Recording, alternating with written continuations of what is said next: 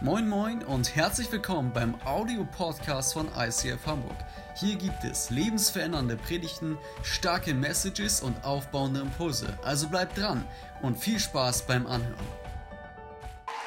Moin Moin ICF Hamburg. Guten Morgen an unsere E-Community. Vielen Dank, vielen Dank, vielen Dank. Wir, das sind Dirk, Jonathan und ich, wir haben das Privileg, euch heute in unsere Predigtreihe mit einzunehmen. Wir freuen uns, dass wir hier sein können und ähm, wir haben euch ein großes Geschenk mitgebracht. Hier steht die Kiste schon und wir werden in den nächsten 30 Minuten unsere Geschenke auspacken. Ich würde gern zu Beginn mit uns beten. Lieber himmlischer Vater, ich möchte dir danken für den Sonntag. Ich danke dir für den Tag, den du uns gegeben hast. Ich möchte dir danken, dass wir dich loben und preisen können. Ich danke dir für dein Wort. Ich danke dir, Herr, dass dein Wort lebendig ist, dass es aktiv ist. Und ich lade dich ein, Heiliger Geist, dass du jetzt kommst. Dass du kommst, dass du zu uns redest, dass du unsere Herzen öffnest, unsere Ohren öffnest dass du uns frei machst von allem, was uns ablenken möchte. Ich bitte dich, begegne du uns da, wo wir jetzt gerade sitzen, da, wo wir gerade zu Hause sind und zuhören. Ich möchte dich bitten, dass du jeden Einzelnen auf eine ganz besondere Art und Weise heute Morgen begegnest. In Jesu Namen. Amen. Ich darf Jonathan vorbitten. Er wird das erste Geschenk auspacken und ich wünsche euch viel Spaß dabei. Genau. Bevor ich zum ersten Geschenk komme, ich muss noch einmal kurz äh, auf die Pre-Show Bezug nehmen. Sarah und Even, ihr habt gesagt, es gibt keine Leute, die Spritzen geil finden. Ich bin der lebendige Gegenbeweis. Also Spritzen finde ich ziemlich geil. Man muss einfach nur am richtigen Ende stehen. Okay, gut. Also, ähm, es soll heute um Gesundheit gehen und äh, wie gesagt, Egosa hatte schon angekündigt, wir haben euch drei Geschenke mitgebracht und das erste Geschenk ist unser Körper und äh, unser Körper ist das, womit wir uns bewegen können. Also wer mich kennt, weiß, dass ich gerne Sport mache. Und äh, ich mache auch gerne viel Sport und äh, dementsprechend naheliegend war es dann auch, als ich äh, gefragt wurde, ob ich hier was zur Gesundheit erzählen kann, zu gucken, was sagt die Bibel eigentlich zu Sport und Bewegung. Und ähm, ja, die Ausbeute war enttäuschend. Also ich habe keine Bibelstelle dazu gefunden, muss ich gestehen. Und ähm, ja, eigentlich könnte ich hier aufhören, aber so leicht gebe ich nicht auf. Ähm, genau. Die Frage ist aber, wenn das Thema in der Bibel schon nicht vorkommt, müssen wir uns dann wirklich bewegen? Sollten wir dann Sport machen oder sollten wir die Zeit nicht für lieber mit geistlichen Dingen verbringen, wie zum Beispiel Bibel lesen oder beten? Ähm, und allein diese Frage zeigt eigentlich schon ein Problem, das wir Christen häufig haben. Ähm, und zwar das so ein bisschen dieser Bezug zu unserem Körper. Wir setzen häufig das Fleisch, von dem die Bibel redet, also unsere sündige Natur, mit unserem leiblichen Körper gleich. Ähm, aber diese Trennung ist eigentlich nicht biblisch. Das kommt aus der, aus der griechischen Philosophie. Ähm, Platon war da einer der Begründer, der hat eben Leib und Seele oder Leib und Geist getrennt. und das hat dann auch eben Einfluss in die Kirche gehalten. Das führte dann dazu, dass so zu dem Höhepunkt dieser Denkweise in der Kirche sich Leute in Klostern dann äh, selbst gegeißelt haben, sich teilweise irgendwie Tage oder Wochen lang haben einmauern lassen, äh, einfach nur um den Körper zu bezwingen, damit der Geist frei werden kann. Ähm, heutzutage ist das zum Glück nicht mehr so. Also ich meine, diese Selbstgeißelung, das findet man auch noch, aber ähm, es ist weit nicht mehr so verbreitet. Aber es hat immer noch Einfluss auf unsere Kirche heute. Und ich weiß nicht, ich erinnere mich, ich erinnere mich da so ein bisschen an meinen Konfirmandenunterricht zurück. Ähm, die harten, unbequemen Holzbänke, nicht so viel Beinfreiheit. Ähm, das entspringt vielleicht auch noch zu dieser Annahme, dass der Körper jetzt nicht so viel Komfort braucht, weil der Geist äh, ist ja das, worauf es ankommt. Genau, aber diese Trennung, die ist eben nicht biblisch, ähm, weil Fleisch und Leib sind nicht gleichzusetzen. Das ist so ein bisschen wie wenn man sieht, ähm, dass ein Auto zu schnell fährt, es wird, äh, fährt, es wird geblitzt und äh, dann sagt man ja auch nicht, okay, das Auto ist natürlich zu schnell gefahren, weil das ist ja auch ein VW. Sondern es liegt an dem, der da drin sitzt und das Auto fährt. Also auch wenn unser Körper von uns manchmal für sündiges Verhalten missbraucht wird, ist es nicht unser Körper, der per se schlecht ist. Die Bibel sagt, dass Gott uns mit unserem Körper oder Gott hat unseren Körper erschaffen. Und es gibt da nicht diese Trennung zwischen Leib und Geist. Und ich denke, es gibt einfach drei Gründe, warum wir uns trotzdem bewegen sollten, auch aus biblischer Sicht. Der erste ist, unser Körper ist für Bewegung geschaffen. Unser Körper ist für Bewegung geschaffen. Gott hat unseren Körper so geschaffen, dass er uns für Bewegung belohnt. Woran können wir das festmachen? Also wir können gucken, wie ist unser Körper gebaut, was hat sich unser Schöpfer dabei gedacht und dann erfahren wir auch, was die Bibel dazu sagt, indirekt. Ähm, bei Bewegung und Sport werden verschiedene Neurotransmitter ausgeschüttet. Neurotransmitter, das sind Botenstoffe, die eben zu, also sowas, sowas wie Hormone, ähm, man könnte auch sagen körpereigene Medikamente. Und äh, zu denen, die bei Bewegung ausgeschüttet werden, gehört unter anderem Dopamin. Dopamin ist Teil des Belohnungssystems. Das führt dazu, dass wir uns nach der Bewegung gut fühlen. Ähm, Endorphine werden ausgeschüttet. Endorphine sind eigentlich körpereigene Schmerzmittel, die aber auch so ein Glücksgefühl machen, die sind euphorisierend und auch Serotonin wird ausgeschüttet.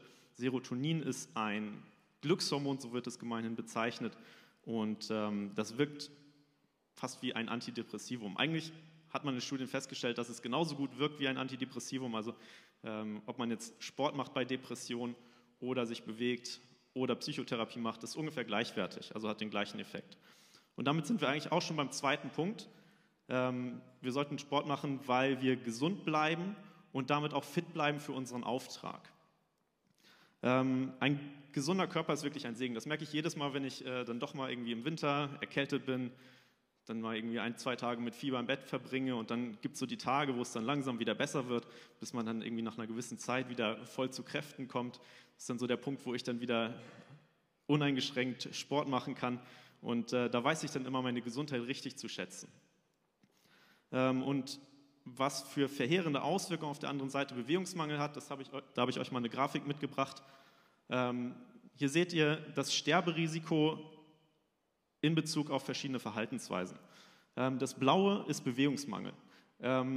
das Orangefarbene wäre Rauchen, das äh, hellblaue oder graue ist schlechte Ernährung und das gelbe ist Alkoholkonsum. Also alles erhöht das Sterberisiko. Ganz unten ist so das normale Risiko, wenn man nichts davon macht. Also alles das, was über der Nulllinie ist, ist erhöht. Und äh, das Gesamtsterberisiko ist am meisten beeinflusst von Bewegungsmangel. Äh, das ist bei Herz-Kreislauf-Erkrankungen noch ein bisschen ausgeprägter, bei Krebs nicht ganz so ausgeprägt. Ähm, und das ist auch nicht auf diese Krankheiten, also Herz-Kreislauf-Erkrankungen und Krebs, beschränkt. Ähm, auch bei metabolischen Syndromen, das ist äh, die Kombination aus Übergewicht, Bluthochdruck, Diabetes und Fettstoffwechselstörungen ist Sport sehr gut wirksam. Auch Nierenerkrankung kann es vorbeugen. Ähm, in der Sportmedizin sagen wir, das ist das beste Medikament, weil es bei so vielen Erkrankungen wirkt und eigentlich keine Nebenwirkung hat. Genau. Und wenn wir gesund bleiben, wo eben Sport eine Möglichkeit ist, ähm, können wir auch unseren Auftrag besser erfüllen. Ich habe euch da ein Bild mitgebracht, und zwar von einem Rettungsschwimmer. Wenn ihr, wenn ihr euch vorstellt, Ihr seht einen Rettungsschwimmer, ihr habt zwei zur Auswahl. Der eine, der schwimmt jeden Tag seine zwei, drei Kilometer, der isst abends gesund, der ist ausgeschlafen. Der andere, der macht lieber Party, sitzt, wenn er zu Hause ist, lieber vorm Fernseher, isst seine Tüte Chips, hat auch ein bisschen mehr auf der Hüfte. Von wem würdet ihr euch lieber retten lassen, wenn ihr mal ertrinkt? Also ich weiß, welchen ich nehmen würde. Ich würde natürlich den äh, Fitten und Gesunden nehmen. Bei dem anderen, da würde ich mir noch Sorgen machen, dass der nicht selber auf dem Weg zu mir ertrinkt. Genau. Und äh, Gott hat uns eben auch einen Auftrag gegeben. Das sehen wir in Matthäus 28, Vers 19. Da steht, darum geht zu allen Völkern und macht die Menschen zu meinen Jüngern, tauft sie auf den Namen des Vaters, des Sohnes und des Heiligen Geistes. Also jetzt haben wir hier doch noch ein bisschen Bewegung in der Bibel gefunden. Das heißt hier nämlich, geht zu allen Völkern. Da muss man dann schon ein bisschen Strecke zurücklegen. Da braucht man dann auch die entsprechende Ausdauer für. Genau, aber die Frage ist eben, ist unser Körper darauf vorbereitet, das zu tun, wozu Gott uns auffordert? Sind wir bereit, den Auftrag zu erfüllen, den Gott uns gegeben hat? Und in manchen Fällen ist das halt, was weiß ich, auf Missionsreise zu gehen und da braucht man dann eben auch eine gewisse körperliche Belastbarkeit. Ähm, versteht mich nicht falsch, es gibt auch bestimmte Krankheiten oder so, da hat man keinen Einfluss drauf. Aber es gibt auch einen Teil, den kann man beeinflussen und da können wir eben unter anderem mit Bewegung an gewissen Stellschrauben drehen. Genau. Der dritte Punkt ist, wir sollten verantwortungsvoll mit unserem Körper umgehen. Ähm, die Bibel ruft uns zu einem verantwortungsvollen Umgang auf und äh, das sehen wir unter anderem in 1. Korinther 6, Vers 13. Da steht, ihr sagt, das Essen ist für den Magen da und der Magen für das Essen. Und dem einen wie dem anderen wird Gott ein Ende bereiten. Einverstanden. Aber das heißt noch lange nicht, dass wir mit unserem Körper machen können, was wir wollen. Also wir können nicht mit unserem Körper machen, was wir wollen, sagt die Bibel. Ähm, und verantwortungsvoller Umgang mit unserem Körper bedeutet ihm auch, ihn gut zu behandeln und uns ausreichend zu bewegen. Wie viel Bewegung sollten wir in unseren Alltag einflechten? Die WHO empfiehlt 150 Minuten moderate Aktivität pro Woche. Das sind, wenn man es auf fünf Tage verteilt, eine halbe Stunde. Moderate Aktivität bedeutet nicht, dass man jetzt irgendwie laufen gehen muss unbedingt, das kann auch schon schnelles Spazierengehen sein. Ähm, besser sind 300 Minuten, also das Doppelte. Allerdings, wenn man statt moderater Aktivität intensive Aktivität einbaut, also zum Beispiel laufen geht, das gehört dazu, ähm, dann kann man das Ganze durch zwei teilen, das heißt, dann spart man sich die Hälfte der Zeit. Genau.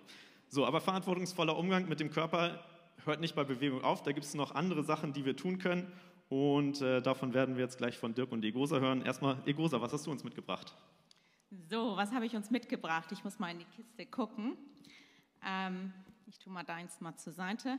Ich habe uns Weintrauben mitgebracht. Das Grünzeugs. Die einen mögen es, die anderen mögen es nicht. Ich habe euch eine Studie mitgebracht. Ähm, in der Global Burden of Disease Studie von 2017 konnte man feststellen, dass ungesunde Ernährung im Jahr 2017 für 10,9 Millionen Todesfälle verantwortlich war. Das machte etwa 22 Prozent aller Todesfälle bei Erwachsenen aus.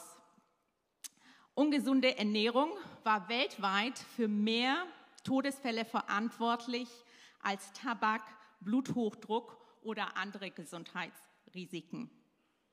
Schlechte Ernährung richtet gesundheitlichen, gesundheitlichen Schaden aus. Mein Bezug zu Essen hat sich vor etwa acht Jahren ähm, verändert, als ich mich bei einer Sportverletzung ähm, eine Verletzung zuzog. In der Phase vor meiner Verletzung ähm, habe ich mich sehr ungesund ernährt. Also ich habe viel gearbeitet, ich kam abends nach Hause, hatte keinen Bock zu kochen, ähm, habe mich mit Gummibärchen, Eiscreme und Fertigsuppen ernährt.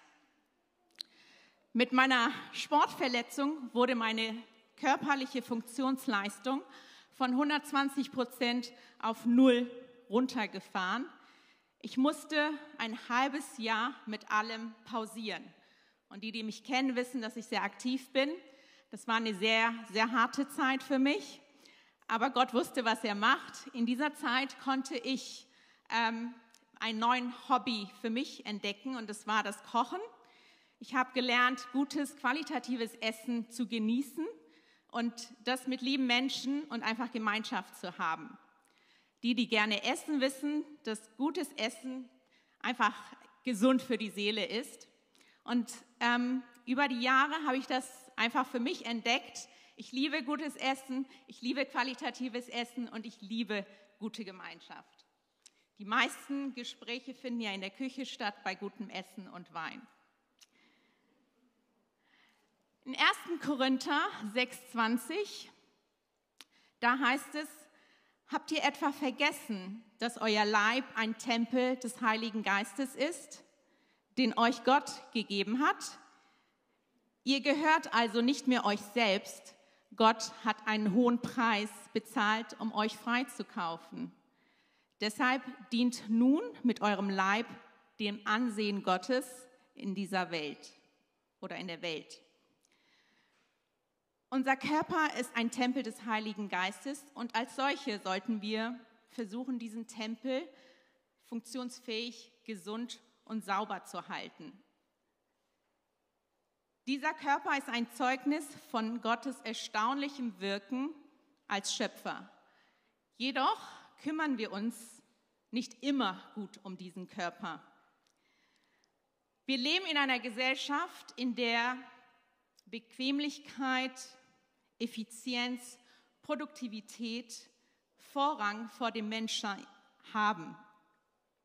Sie überfordern uns, sie stressen uns. Das führt dazu, dass wir uns mangelhaft ernähren, dass wir uns kaum bewegen, dass wir wenig schlafen und somit einfach nicht produktionsfähig sind. Wir sind einfach schlapp.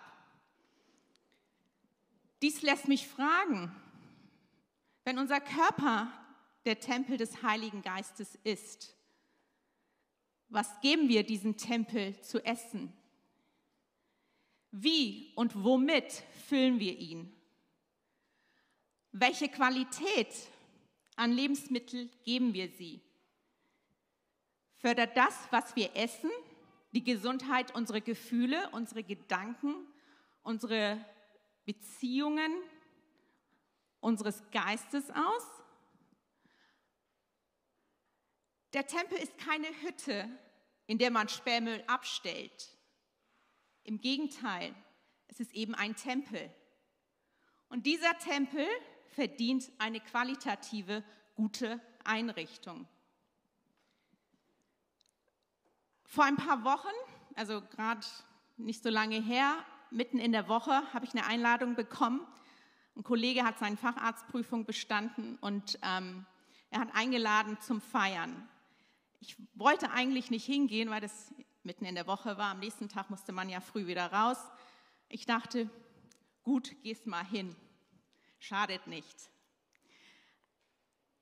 Ich kam an und er war gerade dabei, Getränke auszu, also zu verteilen und fragte, Gosa, sag mal, was magst du denn trinken? Und ich so, was hast du denn? Ja, wir haben Bier, wir haben Wein, wir haben Wasser, wir haben Säfte, wir haben Gin Tonic. Und die, die mich kennen, wissen, dass ich gern Gin Tonic trinke. ähm, ich habe im ersten Glas Gin Tonic angefangen. Es hat richtig gut geschmeckt, war eine gute Mischung. Es ging runter wie Wasser. Ich habe ein bisschen was gegessen, mir ging es gut. Ich dachte, zweites Gin Tonic geht auch noch. Habe ein zweites Gin Tonic getrunken, hatte gute Gespräche und eine gute Zeit. Es gab auch ein drittes Gin Tonic. Also ich war richtig in Fahrt. Und nach dem Abend bin ich nach Hause, mir ging es gut, ich bin ins Bett gegangen, aber der nächste Morgen war alles andere als gut. Ich bin aufgestanden mit schlechter Laune, hatte Kopfschmerzen, war einfach nicht gut drauf. Quintessenz dieser Geschichte, womit habe ich meinen Tempel gefüttert? Ich habe meinen Tempel nicht mit was Gutem gefüllt, sondern eher was, was mich von meiner, ähm, soll ich sagen, von meiner Kraft geraubt hat letztendlich und mich daran verhindert hat, das zu geben am nächsten Tag, was ich hätte geben können. Wir sollen genießen, was Gott uns gibt, aber wir sollen nicht konsumieren über dem Maße hinaus. Das war meine Lektion. Was sagt die Bibel zur Ernährung? Die Bibel hat einiges zur Ernährung zu sagen, aber ich werde nicht in die Tiefe gehen. Ich habe einfach zwei Sachen rausgepickt, die ich total interessant fand. Im Alten Testament hat uns Gott Richtlinien gegeben, mit dem, was wir konsumieren sollen, achtsam und bewusst umzugehen. Im 1. Mose 1,29, da steht, Gott sprach, sehet da, ich habe euch gegeben alle Pflanzen, die Samen bringen auf der ganzen Erde und alle Bäume mit Früchten, die Samen bringen, zu eurer Speise. Gott schuf den Menschen als Vegetarier. Vegetarier hat es schon immer gegeben, Veganer hat es schon immer gegeben. Es ist nichts Neues. Gott versorgt uns mit qualitativen, hochwertigen Lebensmitteln.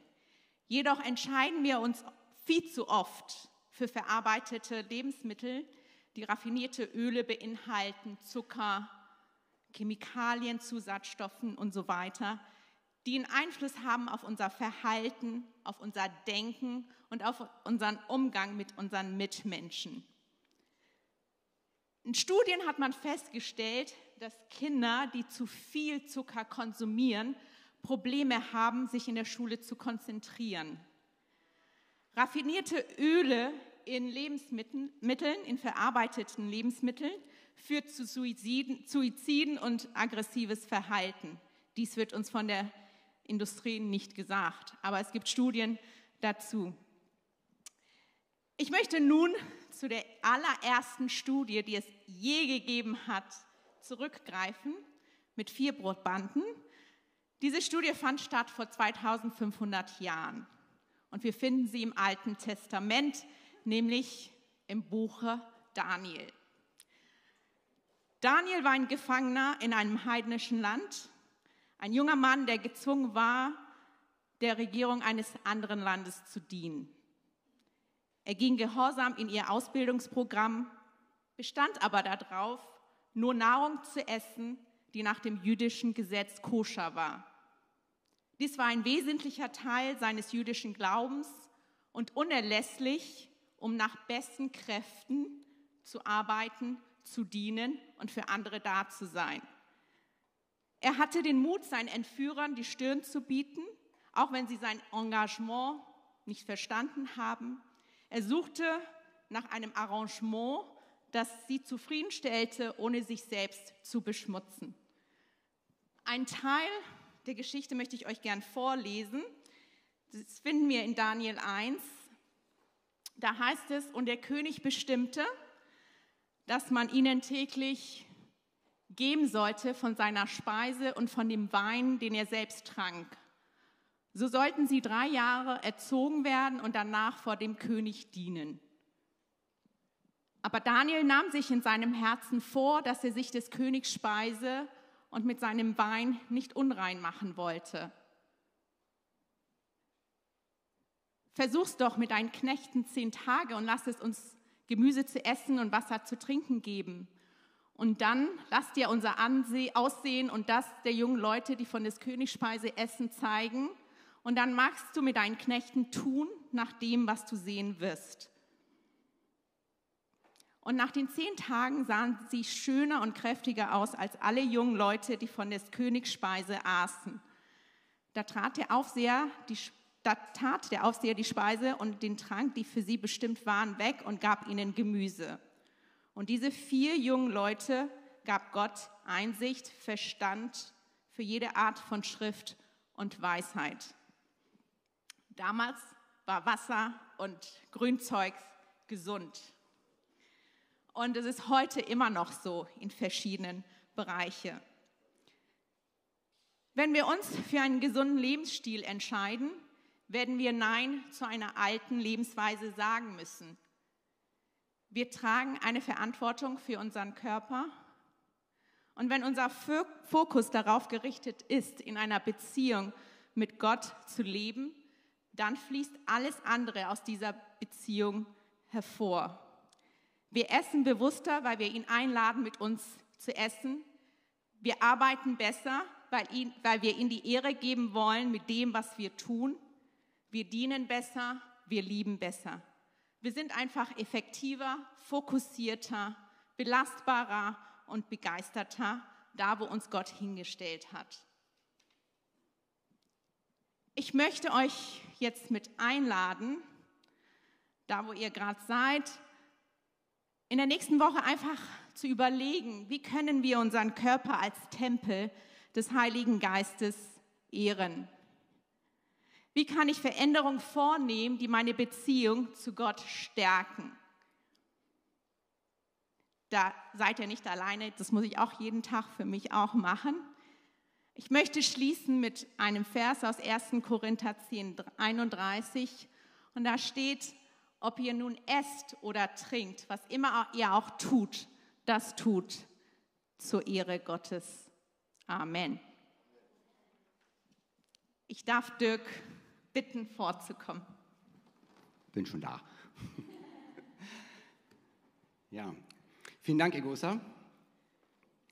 Ich habe euch ein Geschenk mitgebracht, das, ähm, wie ihr wahrscheinlich schon so ein bisschen euch gedacht habt, ähm, so das dritte Geschenk ist, was die Menschheit je bekommen hat. Das erste Geschenk ist der Körper. Zuerst hat Gott geschaffen und wir hatten das vorhin so ein bisschen ähm, vor, vor, der, vor der Celebration so ein bisschen angesprochen, dass Gott sozusagen als Höhepunkt den Menschen schafft und sich dabei die Hände schmutzig macht und dann persönlich seinen Lebensodem in die Nase bläst, der Körper. Und dann sagt Gott, ähm, was er uns zu essen gibt. Ja? Und das dritte Geschenk, was dann eigentlich die die Schöpfung wirklich erst vollendet. Eine Idee? Das ist die Zeit. Diese, dieses Geschenk ist eine Sache, die, da wusste Gott offensichtlich schon damals, dass wir das heute besonders brauchen würden. Aber warum jetzt Zeit? Gehen wir noch mal ein bisschen zurück und überlegen. Gott hatte sechs Tage lang gearbeitet und jetzt kam der sechste Tag und er schafft den Menschen. Und was macht er nun? Ich stelle mir das so ein bisschen vor wie bei jungen Eltern. Wer von euch hat Kinder? Einige, ich sehe nichts, da sind ein paar. Ähm, wie war das? Ne? Als die, am Anfang ist man so da und sagt, okay, dann wird erstmal das Kinderzimmer gestrichen, dann wird ein Kinderbettchen gekauft, dann werden ein Haufen äh, Kuscheltiere darauf abgeladen, dann wird der, der, Wickeltisch aufgebaut und das Mobile an die Lampe gehängt. Ne? So ist das. Ne? Dann hat man wahrscheinlich eine ganze Bibliothek voll mit Büchern, die man auswendig kennt. Und jede Tante und Onkel und selbsternannte Tanten und Onkels und Omas und Opas, die geben einem furchtbar viele Ratschläge und man weiß alles. Richtig? Und dann ist dieser Tag da, wo das Kind da ist, wo die Wehen begonnen haben und die ganzen ähm, Schimpfwörter, die gefallen sind, auch wieder abstreitet. Und das Einzige, was zählt, ist dieses kleine Menschlein, was vielleicht gerade mal so auf meine Hand passt. Und warum? Das, was wir wollen, ist wirklich Zeit mit diesem Kind verbringen. Wir müssen uns diese Zeit nicht nehmen. Das ist ein, ein natürliches Bedürfnis, was wir haben als Eltern. Und genau das, glaube ich, so ist es Gott gegangen. Deswegen hat er sich gedacht, okay, ähm, jetzt habe ich sechs Tage lang gearbeitet, eine ganze Welt geschaffen, aber ich nehme mir einen ganzen Tag Zeit, mit meiner Schöpfung Gemeinschaft zu haben. Das sagt mir eine ganze Menge aus, warum mich Gott geschaffen hat. Er hat mich geschaffen, um mich zu lieben. Das ist unsere einzige Daseinsberechtigung.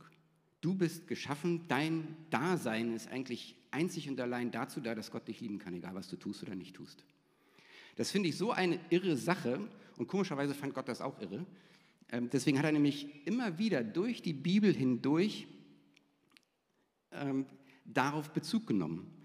Ähm, wenn wir uns das mal anschauen, im 1. Mose 2, ja, so wurde die Schöpfung des Himmels und der Erde mit allem, was dazugehört, vollendet. Also erst dann war es fertig. Das war am sechsten Tag noch nicht fertig.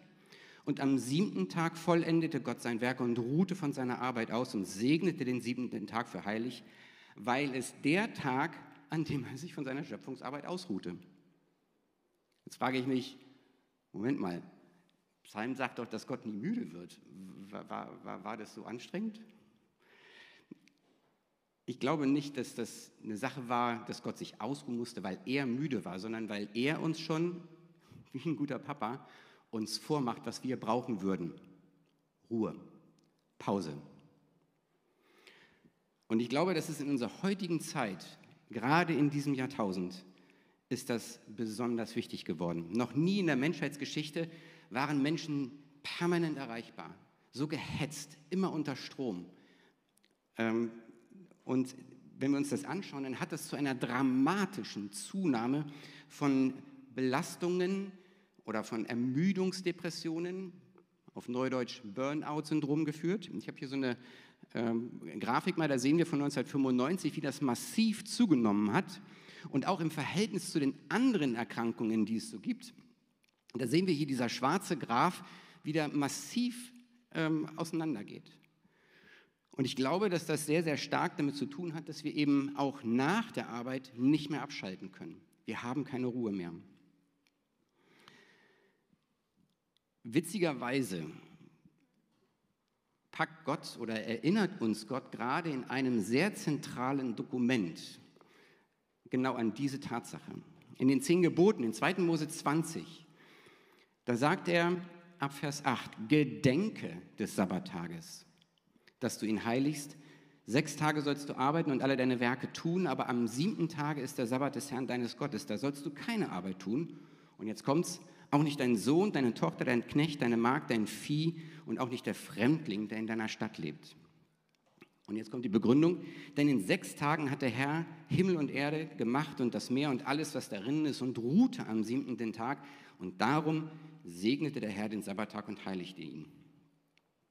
Ihm war der Sabbat, diese Ruhe so wichtig, dass er ihn in das Zentrum der zehn Gebote packte. Wenn ihr euch das mal genauer anschaut, dann sind die ersten drei Gebote, die behandeln so die, die Beziehung zwischen Gott und Mensch. Du sollst keine anderen Götter neben mir haben, keine Bildnis machen und so weiter. Und die letzten sechs Gebote behandeln die Beziehung zwischen Mensch und Mensch. Du sollst nicht töten, nicht Ehe brechen, nicht stehlen und so weiter. Und genau in der Mitte haben wir dieses Sabbatgebot. Und was ich so spannend finde und eigentlich wirklich äh, einladend finde, ist, dass Gott nicht sagt, ey, du sollst.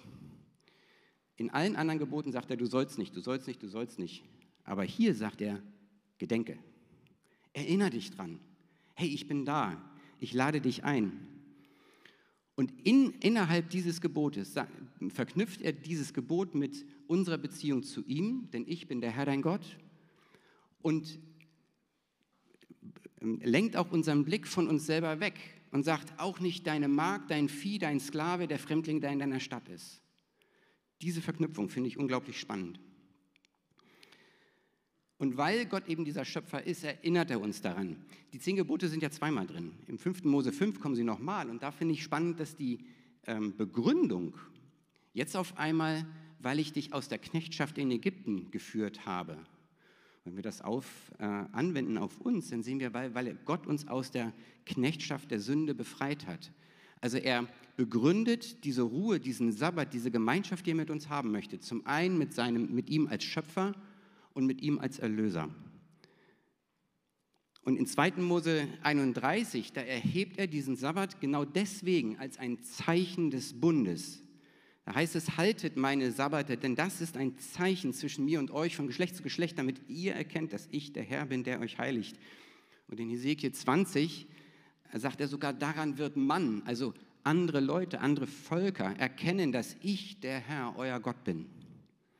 Und selbst im letzten Buch der Bibel, in der Offenbarung, heißt es in Kapitel 14, Vers 7, habt Achtung vor Gott und gebt ihm die Ehre.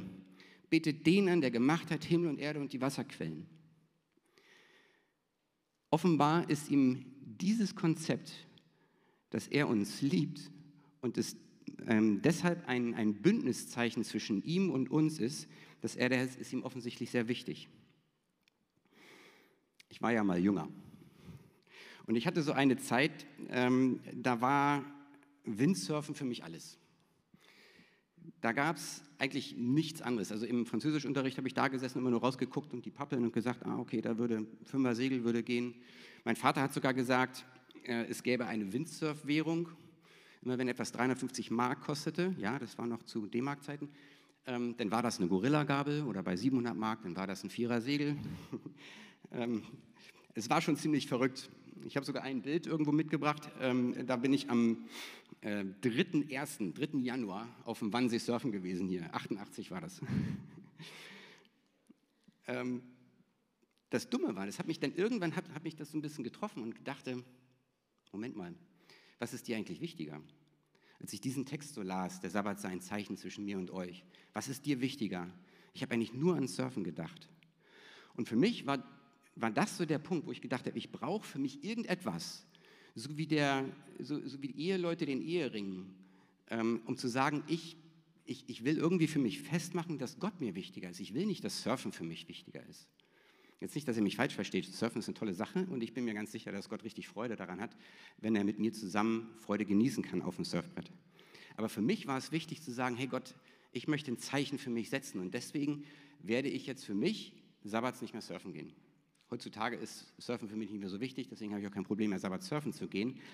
Aber es ist letztlich eine Einladung Gottes, dass er sagt, hey, ich bin da, egal was du tust, ich bin da und ich warte auf dich. Es ist ein Angebot, also vielmehr ein Angebot als ein Gebot Gottes, wo er uns segnen möchte. Und jetzt fragt ihr euch wahrscheinlich, ja, aber wie, wie geht denn das jetzt? Wie kann man das denn machen? Ähm, witzigerweise haben die Juden eine ganze Menge Verbote um den Sabbat drumherum gemacht. In der Bibel finden wir davon gar nicht so viel. Da gibt es nur ähm, einige wenige, wo, wo, Gott sagt, das lass mal und der Rest ist alles erlaubt. In Jesaja 58 gibt uns da so einen kleinen Hinweis. Tut an meinem heiligen Tage, dem Sabbat, nicht, was ihr wollt, sondern erlebt ihn als Wonne und ehrt den heiligen Tag des Ehren. Ehrt ihn, verfolgt nicht eure eigenen Interessen, geht nicht euren Geschäften nach und spart euch leeres Geschwätz. Und jetzt finde ich es wieder spannend, ne? dann wird der Herr eine Freude sein. Also immer wieder mit dieser Verheißung äh, verknüpft, dass er sagt, ey, ich möchte eigentlich mit dir Gemeinschaft haben. Ich möchte mit dir Zeit verbringen. Jetzt in der Corona-Zeit ist das eine Sache gewesen, die, die ich nochmal neu reflektieren musste. Früher war das immer so, da war das eigentlich ganz einfach. Was mache ich am Samstag? Da gehe ich ähm, in Gottesdienst, dann habe ich Gemeinschaft mit anderen Gläubigen und alles ist schön, ich habe einen Haken dran, alles gut gemacht. Jetzt war das aber nicht mehr möglich. Und ich durfte lernen, dass ich Gott auch auf eine ganz andere Art und Weise, auch sehr persönlich erleben kann. Jetzt gehe ich gerne mit meiner Hängematte und einem guten Buch in, in, meine, in meinen Park um die Ecke, der mich unheimlich, also ich kriege da jedes Mal so religiöse Gefühle, weil das so schöne, hohe Bäume sind. Deswegen nenne ich diesen Ort auch Kathedrale. Ähm, und jede Woche, und das finde ich klasse, jede Woche neu, egal was ich tue oder nicht tue, kommt diese Einladung wieder. Und wenn Gott mich einlädt, dann möchte ich da sein, dann möchte ich das in Empfang nehmen. Ich möchte mich von ihm segnen lassen, weil er einfach so viel hat, was er geben möchte für uns. Und ich möchte dich auch gerne einladen, das mal auszuprobieren. Vielleicht irgend mal einen Tag in der, in der Woche zu reservieren, mit ihm Zeit zu verbringen. Vielleicht das Handy mal auszumachen, mal auf Flugmodus für 24 Stunden und einfach nur mal Zeit mit den Kindern zu verbringen. Oder mal ein gutes Essen zu kochen oder vielleicht auch mal eine Runde joggen zu gehen. Wenn du jetzt dich angesprochen gefühlt hast durch einen dieser drei ähm, Themen, die wir so hatten, ja, jeder Mensch ist unterschiedlich, dann ähm, lade ich dich ein, dass du dem Heiligen Geist und Gott ein Commitment machst und sagst, okay, ich möchte mal was probieren. Vielleicht nicht alles auf einmal, erstmal eins. Und wenn du darüber mit jemandem sprechen oder vielleicht noch besser beten möchtest, dann lade ich dich ein, dass ähm, du draußen nachher auf dem Weg nach draußen im, Face-to-Face kannst du mit jemandem beten. Auch online äh, könnt ihr über Zoom euch einwählen und mit jemandem persönlich beten, um dieses Commitment, was ihr Gott geben möchtet, auch wirklich zu, zu, zu, zu verbalisieren und wirklich festzumachen. Und ähm, ich glaube, das ist eine wirklich, wirklich gute Sache, wenn ihr das nicht nur einfach für euch macht, sondern wenn ihr das mit jemandem teilt. Und ich möchte jetzt, möchten wir zusammen für euch beten, für diejenigen, die eine Entscheidung treffen möchten. Und ich lade euch ein, dafür, damit aufzustehen mit uns, dass wir gemeinsam beten.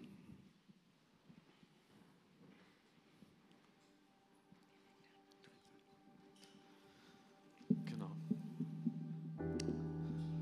Vater, ich danke dir dafür, dass du uns so geschaffen hast, dass unser Körper uns belohnt, wenn wir uns bewegen. Und ich danke dir dafür, dass du uns die Möglichkeit gegeben hast, dass wir uns bewegen. Und ich bitte dich einfach für jeden Einzelnen, der sich heute Morgen dafür entschieden hat, ähm, sich mehr zu bewegen, mehr Sport zu machen, dass du ja, die Motivation schenkst, das Wollen, das Vollbringen.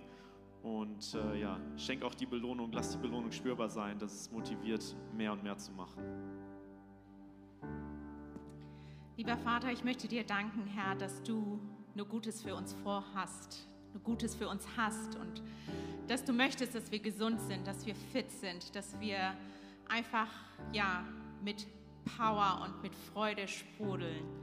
Und ich möchte dich einladen, Herr, dass du mit uns in die kommende Woche gehst, dass du uns hilfst, unseren Körper als dein Tempel zu sehen wir möchten dich einladen, Herr, dass du in unserem Alltag mit uns bist, wenn wir essen, wenn wir arbeiten, wenn wir schlafen, wenn wir denken. Ich möchte dich bitten, dass du uns hilfst, gesunde Entscheidungen zu treffen. Entscheidungen, die dir Ehre bringen, Entscheidungen, die unseren Körper, Seele, Leib und Geist einfach stärken, dass wir einfach gestärkt sind für das, was du für uns vorbereitet hast. Ja, und Vater, ich danke dir, dass du uns jede Woche neu das Angebot des Sabbats machst. Dass wir zur Ruhe kommen können, dass wir Zeit uns nehmen dürfen. Und ich bitte dich, schenk uns doch auch diesen Segen, den du versprochen hast. Gib uns den Mut, zu bestimmten Dingen auch mal Nein zu sagen, damit wir zu dir Ja sagen können. Danke, Herr, dass du so groß bist, dass du uns so sehr liebst und dass du einfach uns so sehr beschenken möchtest. Amen.